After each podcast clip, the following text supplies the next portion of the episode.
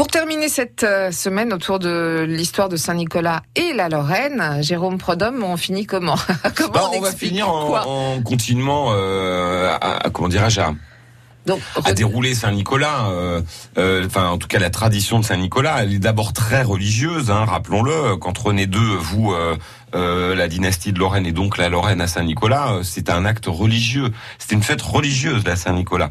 Elle va devenir euh, de plus en plus profane au fil du temps et d'ailleurs, ça ne plaît pas à l'Église. C'est le, fruit de, de, recherche là du comité UNESCO, vous savez, qui demande le classement des fêtes de Saint-Nicolas au patrimoine immatériel de l'humanité. Ils ont beaucoup travaillé sur l'origine, en se disant bah tiens, pourquoi on fait ça? Parce que c'est quand même intéressant à savoir. Et puis après tout, ils se sont dit bah ça doit être une fête religieuse au départ.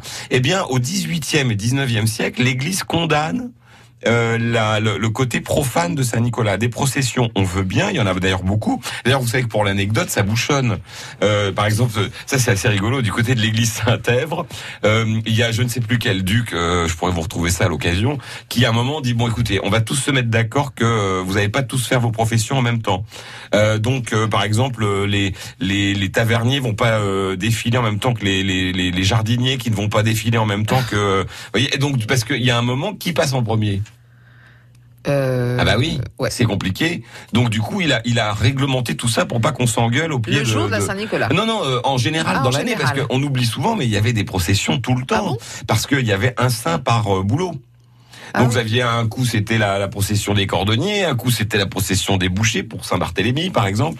Euh, y a, y a, euh, les, problèmes de préséance, on appelle ça la préséance qui entre en premier, euh, ça, ça, ça, nourrissait la cour de Versailles. Hein, on le rappelle, tout le monde s'engueulait pour savoir qui passait en premier. Le seul qui s'est jamais posé la question, c'est Frédéric de Prusse. Un jour comme ça, dans un palais, à, bah, à son souci, son palais euh, à côté de Berlin, euh, euh, il y a deux duchesses qui s'engueulent pour savoir laquelle doit passer en premier par rapport à son rang. Et lui, il arrive, le roi arrive en disant que la plus bête passe la première. Et alors il a résolu le problème. Tout ça pour dire que euh, elle est d'abord religieuse cette fête, ensuite elle devient profane.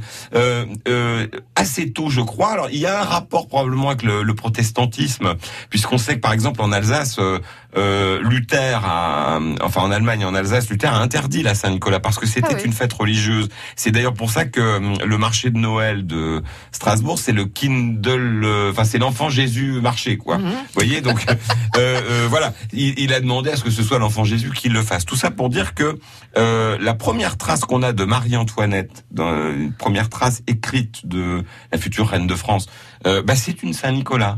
Euh, c'est un, très joli euh, tableau de famille euh, écrit par sa, dessiné par sa sœur, dans laquelle on voit un monsieur en bonnet de nuit, sa femme qui est donc l'impératrice Marie-Thérèse. Le monsieur c'est François de Lorraine, né au château de Lunéville et père de Marie-Antoinette, qui était Lorraine par son mhm. père. Et on voit une petite avec une poupée. Et c'est la première trace qu'on a de Marie-Antoinette. Ça montre que la Saint-Nicolas, elle est très ancienne, puisque là, on est dans les années 1700, allez, euh, probablement 1765.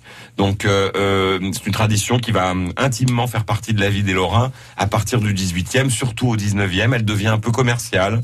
Elle est relancée au début du 19e par les, les commerçants et beaucoup surtout à la fin du 19e où là on voit par exemple au magasin réuni qui sont désormais la Fnac le printemps, dans la version Art Nouveau, celle qui a été faite au début du, 20e siècle, on voit euh, Saint-Nicolas, des clémentines. On est déjà dans le, la façon qu'on a de nos jours de vivre Noël. À lundi, Jérôme. Salut. France Bleu Lorraine.